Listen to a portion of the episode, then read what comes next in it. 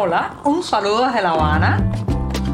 Les habla Joanny Sánchez, cubana, periodista, ciudadana, y les traigo este cafecito informativo recién colado y sin azúcar para despertar.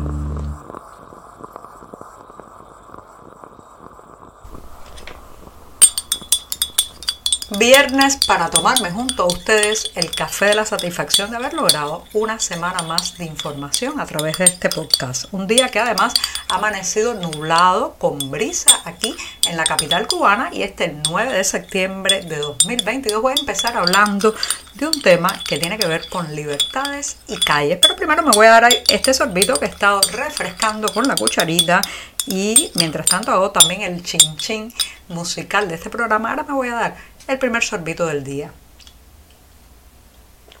Después de este cafecito amargo sin una gota de azúcar para despertarme informativamente, les recuerdo que ayer justamente era el día de la patrona de Cuba, la Virgen de la Caridad del Cobre, y miles de personas a lo largo del país salieron en procesión con la imagen de la Virgen. Aquí en la capital cubana se dio también eh, pues todo este cortejo alrededor de varias calles, cientos y cientos de habaneros se agolparon alrededor de la iglesia de la Caridad del Cobre. Y era muy interesante porque más allá de las cuestiones religiosas y simbólicas de lo que significa cachita, como se le dice popularmente para los cubanos, la actitud de la gente en la calle me ha hecho reflexionar la diferencia entre cómo, cómo caminamos, cómo nos movemos cuando nos sentimos protegidos, cuando nos sentimos bajo el manto de alguna protección y cuando nos sentimos simplemente a la intemperie, eh, a expuestos, digamos así, a cualquier tipo de amenaza, cualquier tipo de represión, cualquier tipo de castigo. Señoras y señores, los cubanos hemos perdido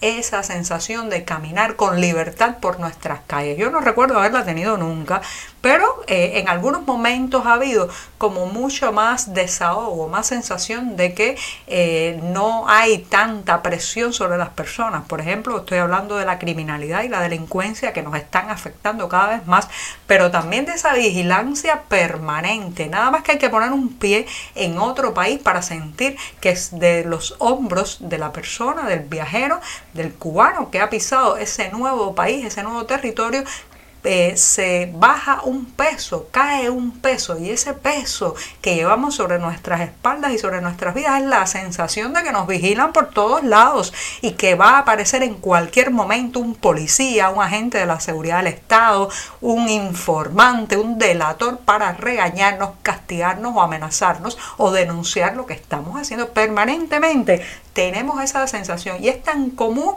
que ya ni siquiera nos damos todo el tiempo cuenta de que la llevamos encima. Hay que viajar, hay que salir para percibir cuánto pesa eso sobre nuestros hombros y sobre nuestras vidas. Ayer, mientras la Virgen, la imagen de la Virgen recorría calles como Manrique, Zanja, la Avenida Galeano, la señorial calle Reina de La Habana, que se está cayendo a pedazos, por cierto, la gente se comportaba de otra manera que en el común de los días. ¿Por qué? Porque se sentía mínimamente protegida por eh, la presencia de, eh, pues, eh, digamos, curas, sacerdotes, también por la presencia misma de la Virgen por un momento se parecía aquello a lo que vimos en las manifestaciones del 11 de julio, la espontaneidad, la pasión, la emoción.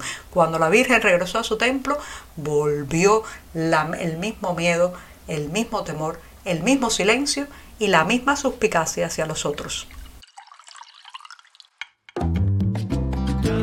Si eres de los que te gusta estar bien informado, síguenos en 14ymedio.com.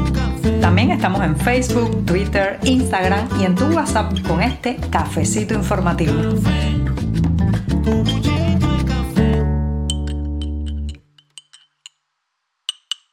Ustedes pensarán que exagero cuando me quejo y denuncio las malas conexiones a Internet desde la isla, pero créanme que son enormes. Créanme que las dificultades aumentan cada día y los cubanos eh, usamos hoy una conexión a la gran telaraña mundial mucho más deteriorada que hace un año.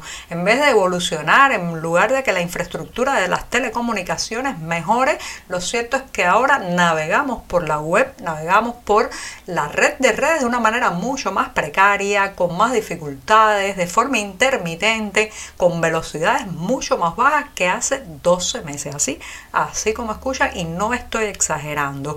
¿Por qué puede ser esto? ¿Qué razón hay detrás de estas limitaciones que han aparecido y que han surgido o que se han redoblado? Porque desde el inicio, desde que los cubanos desembarcamos en Internet a través de nuestros teléfonos móviles en diciembre de 2018, bueno, pues ha habido muchas dificultades, pero estas últimas no encajan con, eh, digamos, la evolución tecnológica que tenía que haber experimentado o haber invertido en ella el monopolio estatal de telecomunicaciones ETEXA. ¿Qué es lo que está pasando exactamente? Se estará de alguna manera erigiendo frente a nuestros ojos un cortafuegos como la gran muralla cubana contra el libre flujo de contenidos. Ya sabíamos y hemos conocido a lo largo de los años el bloqueo de sitios digitales como el diario 14 y medio que está bloqueado en los servidores nacionales desde su fundación en mayo de 2014. Ya sabemos de las palabras prohibidas, ya sabemos de la inspección constante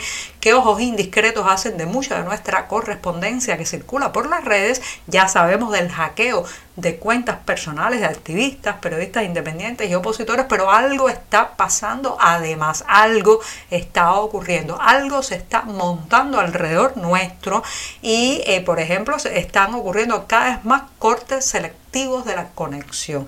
Mi esposo, el periodista Reinaldo Escobar y a esta servidora prácticamente nos quitan el acceso de Internet todos los días desde la mañana hasta la tarde. Así. Y conozco muchos otros cubanos que están en la misma situación. Zonas de silencio que de pronto se apaga la cobertura y no pueden hacer absolutamente nada en Internet. Así que alerta. Algo se está construyendo o se está terminando de cerrar el muro del Internet en Cuba. Finalmente, después de más de 24 horas en que la noticia circulaba intensamente en las redes sociales y también en algunos medios independientes, las autoridades educativas de la provincia Guantánamo han confirmado la muerte de eh, la muerte trágica de una estudiante de la escuela primaria Amador Martínez Wilson en el municipio El Salvador de esa provincia guantánamera debido a la caída, el desprendimiento de lo que las autoridades llaman una valla, pero que inicialmente también se había informado que podría ser una pared de este centro escolar. Imagínense ustedes que ni siquiera están salvados, protegidos, eh, bajo protección nuestros hijos cuando van a las escuelas, que las escuelas están sufriendo el mismo nivel de deterioro que toda la infraestructura y la realidad cubana, el dolor de esta familia, la sorpresa al pensar que su hija pequeña estaba en un lugar seguro, que su hija Magalis Vázquez Gómez se encontraba en un centro docente protegida, eh, de alguna manera bajo la cobertura del sistema educativo cubano y de pronto enterarse de la trágica pérdida de esta vida en ciernes, en un inicio prácticamente dando sus primeros pasos, una reitero, una estudiante de primaria que ha muerto a consecuencia de la caída, dicen las autoridades, de una valla, otras eh, versiones hablan de una pared y uno se pregunta, tanto dinero gastado en la construcción de hoteles, ¿qué pasa? ¿Qué pasa? Que no reforman, que no reparan, que no ponen seguras las escuelas en esta isla. Y qué mejor manera de poner punto final a este viernes y a esta primera semana de una segunda etapa del cafecito informativo que recomendando buena música. Sí, se trata de un concierto que dará el próximo 17 de septiembre el cantautor cubano Pedro Luis Ferrer. Este es un concierto que coincide además con el cumpleaños del cantante, trovador y también compositor y estará teniendo lugar en la ciudad de Miami. Los detalles del lugar, el horario y todo lo que quieran saber, pues siempre podrán acercarse a la cartelera del diario digital 14 y medio para averiguarlo. Espero que ese día eh, Pedro Luis Ferrer regale a su público, entre otras muchas, la interpretación, la genial interpretación que hace del poema De la Niña Mala. Y con esto sí que me despido. Hasta el próximo lunes. Muchas gracias. Por hoy es todo. Te espero el lunes a la misma hora. Síguenos en 14medio.com. También estamos en Facebook, Twitter, Instagram y en tu WhatsApp.